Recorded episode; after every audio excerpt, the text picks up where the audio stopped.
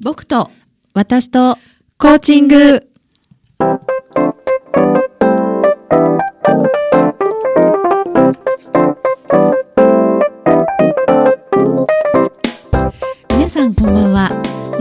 チ協会東北チャプター副幹事で番組パーソナリティの田島あずさです。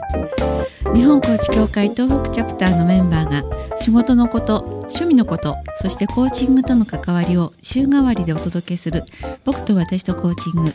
今日は第23回目の放送です。日本コーチ協会東北チャプターはコーチングを学び広めコーチ同士が交流し合う任意の団体です。詳しくは東北チャプターで検索してください。この番組は日本コーチ協会東北チャプターがお送りいたします。はい皆さんこんばんは。こんばんは、えーと本日はねあの生放送ではなく残念ながら収録ということでお届けをしております、えー放送は9月3日3日の木曜日ということになります、あのお盆を過ぎてなんだか急に涼しくなってきてこのまま本当に秋に突入するのかなっていうことを感じる今日この頃ですさてその、えー秋の夜に とても素敵なゲストをお招きしております。えーっとティエードさんの主催をされています、えーヨガインストラクターの西条真也さんです。はい西条真也ですどうぞ今日はよろしくお願いいたしますありがとうございます。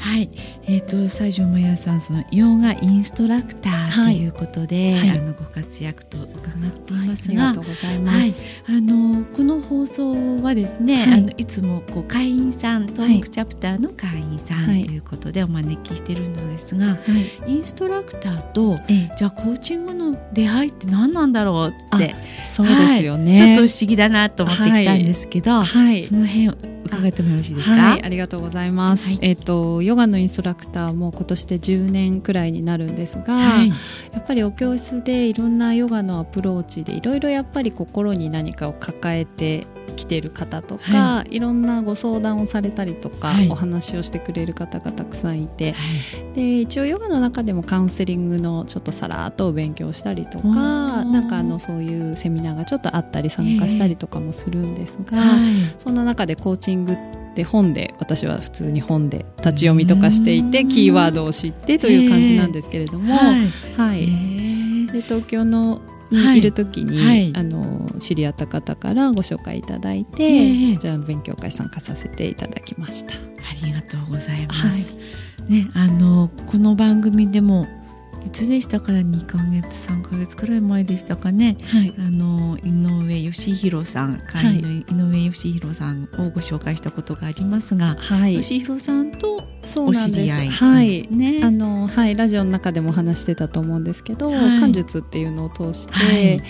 あの東京で、ええ。っと、友人周りの友人たちからはい。あの私が仙台に引っ越すって言われた時に、はい。あら東北には山形にいるよって言われて、ええ会いたい会いたいって言って会いましょうって言ってはいそれで知り合って、こちらも紹介していただいたりしたご縁で、はいそうなんです。はい、ありがとうございます。ね、あの定例勉強会であの、は西条さんとお会いすることもあるのですが、はいそのヨガをね、はいえっと7月でした。っそうですね。先け月先先月でした。ね。けはい。あの会員の方でヨガについてお話をしてくださった時にもはいいらしてて、はい。あの会員さんたちがね結構ヨガを楽しんでるっていうことにびっくりされたんですよね。そうそうなんですよはね。い。やはりあの皆さんコーチングのお勉強されてる方プロの方たくさんいらっしゃったので、はい。ちょっと勉強会に12回参加させていただいただけでやっぱりこう、ええ心へのアプローチっていう部分にすごくたたけているっていう方したら変なんですが、はい。すごく気づきを日々日々されている方たちだったのでおそらくあのヨガの感想があのあすごいなと思って拝見してました。はい、あの私はねヨガのことはあまりあまりっていうかほ本当にあの全く知らないんですけども、はい。はい。なんとなくヨガっていうと体を動かしながら、はい。でなんかなんか体のこういろんなこう部分を感じてみたいな、あそうですね。ではい。もうあのヨガもこういろいろいろんな種類があるんですよね。種類今たくさんあります。うん。はい。で中にはこう友達から聞聞いたりするとええ。結構ハードで、はい。あの運動不足な人にはちょっと厳しいんじゃはないいの、なんて汗だくなってとか、はい。言われたこともあるんですが、はい。実際ヨガっていうのはね、はい。あの西条さんがこう特にこう力を入れてらっしゃる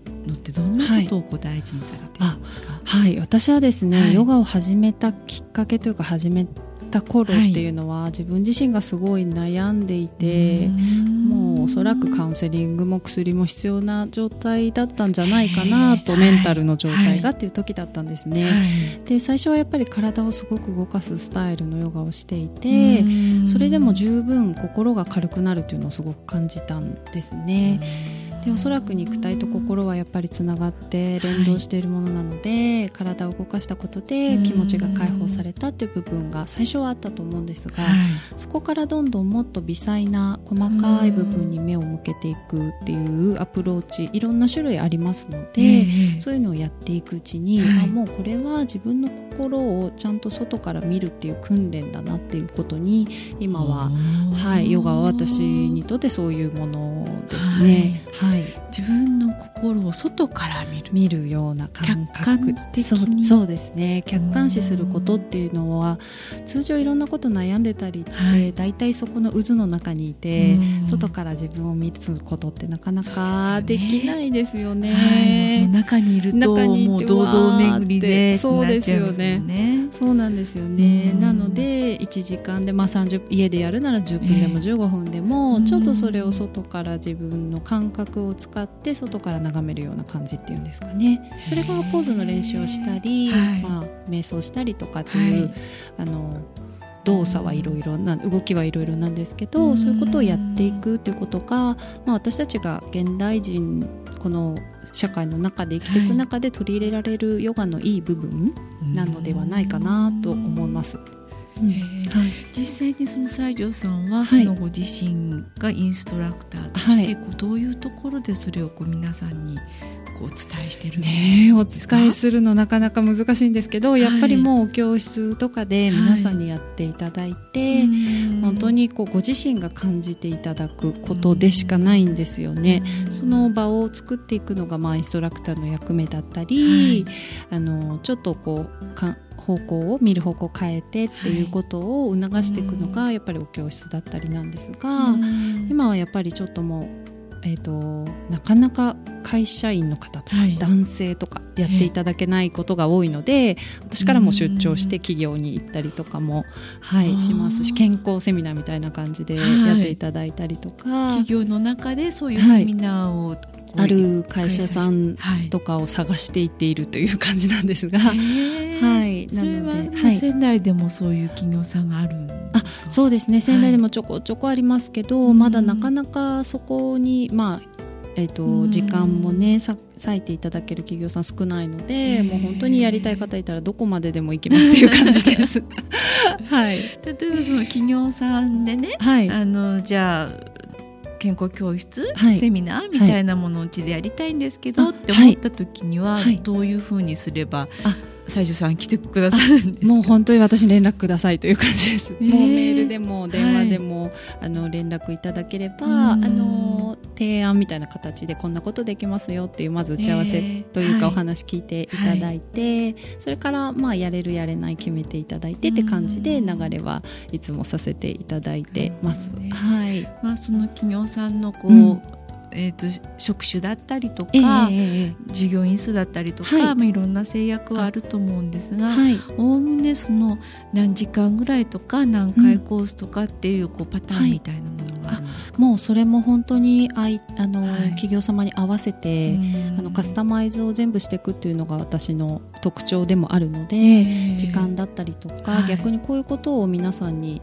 あのうんこの時間を使ってやってほしいということが言われれば、ヨガは結構アプローチの幅が広いので運動不足解消してやってくれっていう要望でもいいですし例えばその呼吸法だったり瞑想だったり、心を落ち着けることをみんなに伝授してほしいとかいろんなご希望がやっぱりその総務の方のご意向だったりとか、その趣旨によってありますので、その辺はもう本当に何回かもちろんやっていただいた方がご自身に持って帰っていただけることも多いですし、ご自宅でやったりすることができるので、回数が多ければ多いほど私としては望みなんですけれども、あのもう1回で2時間ぐらいで自律神経のお話とか、そういう心の持ち方というか認知の仕方っていうようなお話から始まって、実際にじゃあちょっと体動かしましょうっていうことをやったりとか、はい、していく感じでやってます。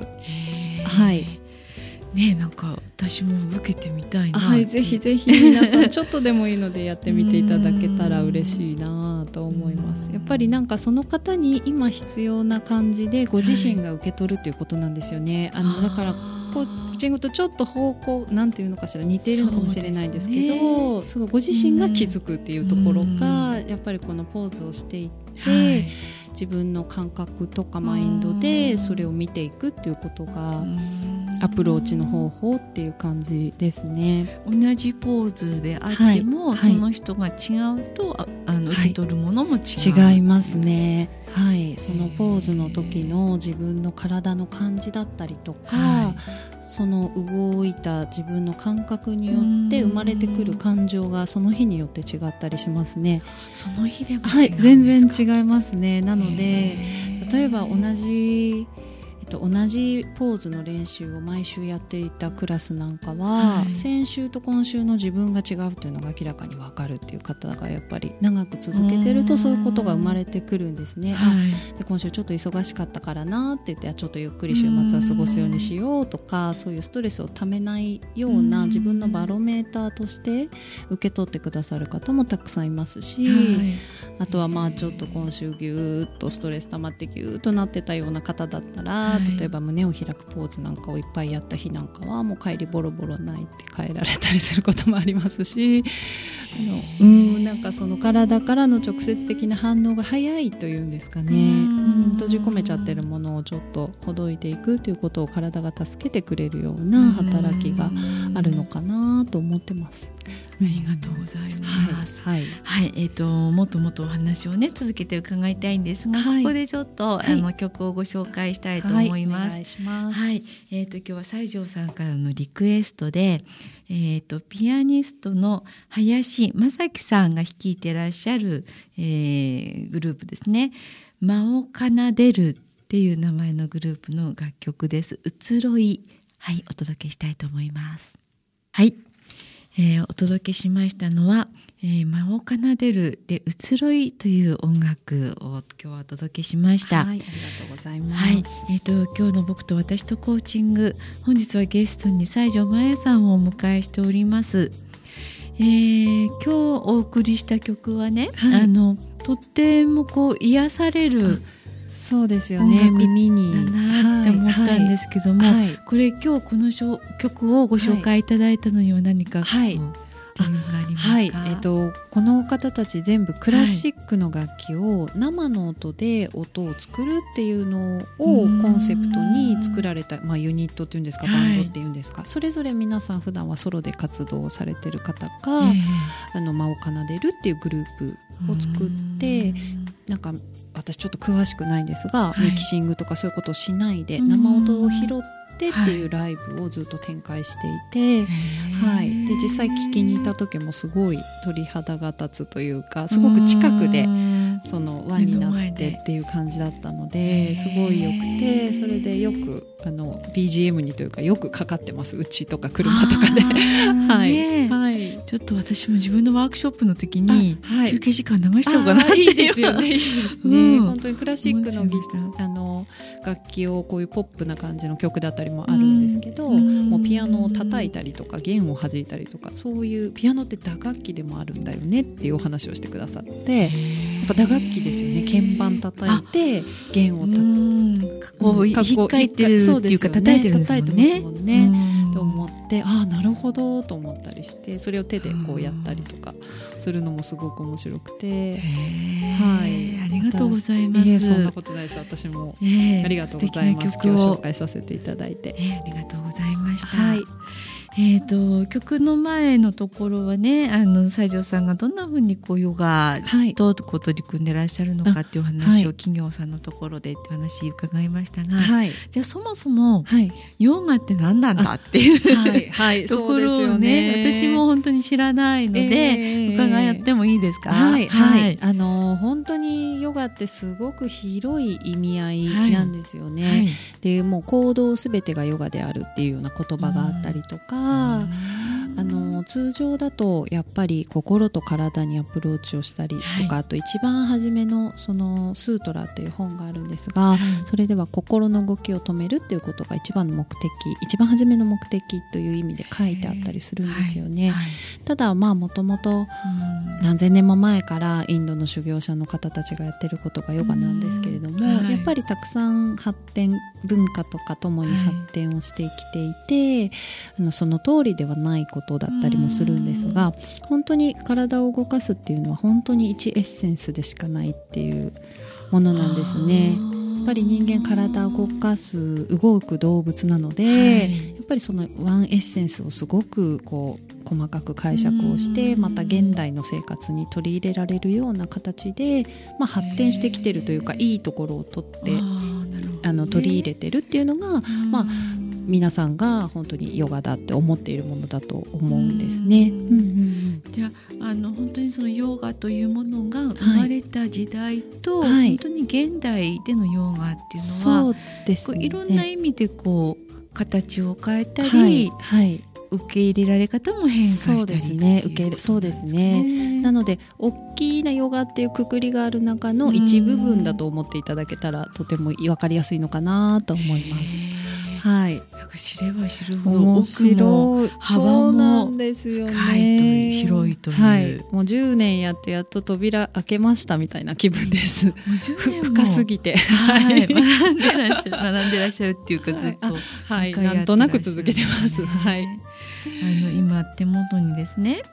私の手元にはその西条さんのその、はいえー、ヨガのご案内のチラシというんですかね、はい、リーフレットがあるんですけども、はい、そこにあのマインドフルネスなどの認知行動療法と同様な認知の修正っていう言葉が出てきてですね、はい、これは何ぞやと。そうですよね、なんかあのマインドフルネスっていうこういろんなメソッドが今やっぱりアメリカとかでもたくさんあるんですけれども、はい、やっぱりこう自分の感覚をしっかり行き渡らせて、はい、そこに集中していくような形で自分の行動をその瞬間取ってみるっていうことがとても自分の認知の修正に役に立つんですね。はい、で通常メンタルだったり思考悩みだったり苦しみだったりっていうのはその瞬間に起こってるというよりは過去に起こってたことを悩んでたりとかあとこれから起こることに対する心配だったりとか、はい、そういうことでこう生まれていてそれが自分に刷り込まれてるっていう考え方をするんですよね。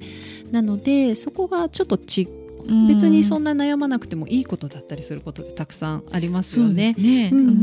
なのでそういうところのこう思い違いもね、はい、自分の中で見つけ出して変わっていくっていうかそういうこともやっぱり起こってきますね。自動的に起こってくる感じがします。自動的に実際に体を動かす中で、はい、はい、その感覚の使い方だったり意識の向け方によってて、はい、それがあ何でもなかったことなんだなってふと思ったりとかそういうことがちょっと自動的にも起こってきますね。その過去から自分を話す未来からも自分を話すみたいな。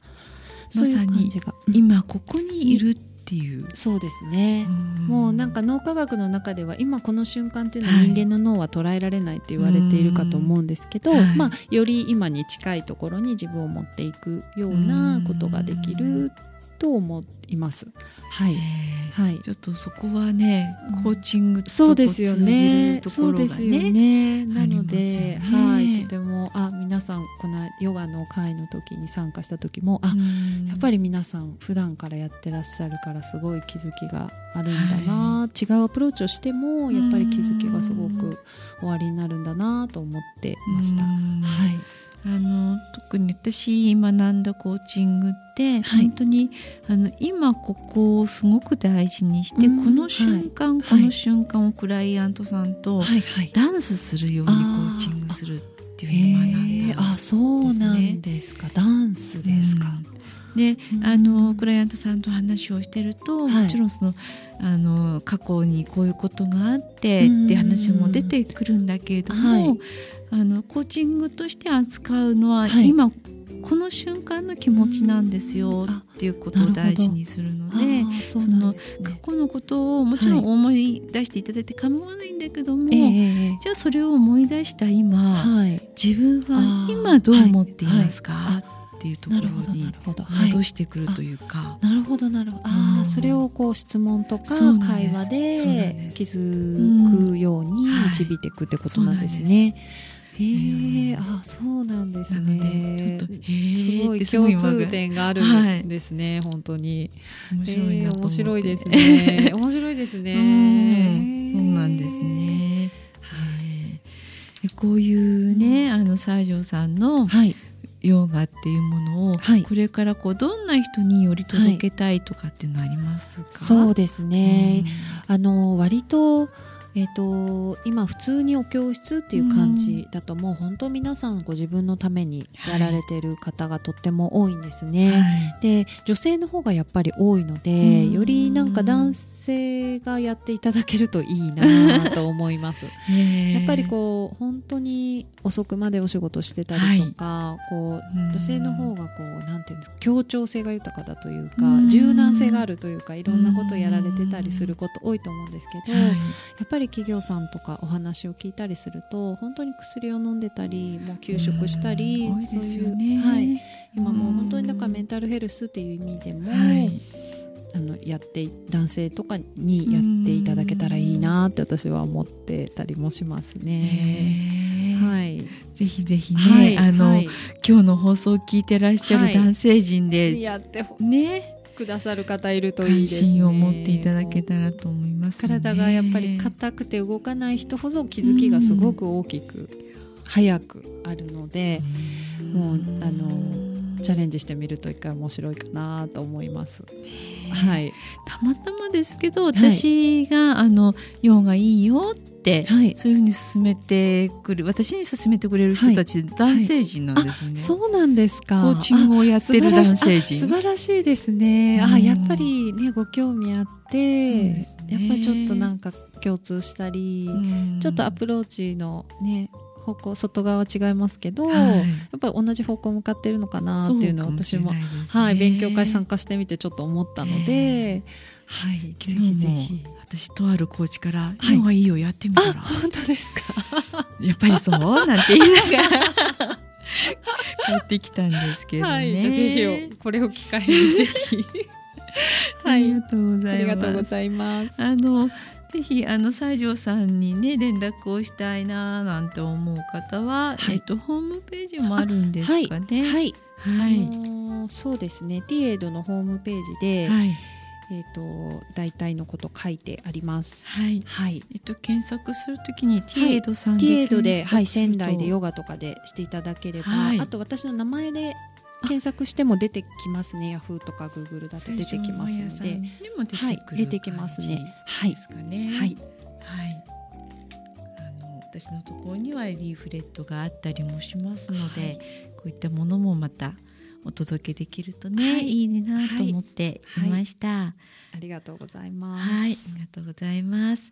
じゃあですね、あのーチャプターの方の勉強会もまたあるのでそちらの方もご紹介させてください。はい、お願いします。はい、えーと東北チャプターではですねあの毎月定例の勉強会ということで、あのこれは会員さん向けではだけではなくてですね一般の方にもおいでいただいております。それで、えー、と今あのこうやって話をしながら私はどこに書いてあるんだっけって探してるんですけど。あったあったあった。はい、はい、えっ、と今度は9月26日土曜日になります。ちょっと先になりますけども、さっき一ヶ月ぐらい。いはい、東京エレクトロンホールで行いますが、えー残り3ヶ月。もう早いですね。今年も残り3ヶ月なんですけど。ね。その3ヶ月を加速させるコーチングということで、えー木村彩乃さんという会員さんの方からの、えー提供のお勉強会になります。であの本当にチャプターの会員さんとしても、はい。あのね、今日の西条さんのようにコーチとしての資格を持ってるわけではないけれど、はいはい。ということで、はい、あのお勉強会にさご参加いただいたり、はい。また懇親会でも楽しく。はい、そうですね。私も一回目からちゃっかりもう 全然誰でもいいんだよって言われてウェルカムしていただいてはい本当嬉しかったです。なんかそうやって私たちもいろんな方々とそういう場でお話しできることがまた一つの気づきにもなっていくので、はい、はい、い。ろんな方々ねいろとんな方参加していそうただけると、はい、はい。今日は、えっ、と、ヨガのインストラクターでいらっしゃいます。西条さんと楽しくお話をさせていただいておりました。ありがとうございました。はい、ありがとうございます。はい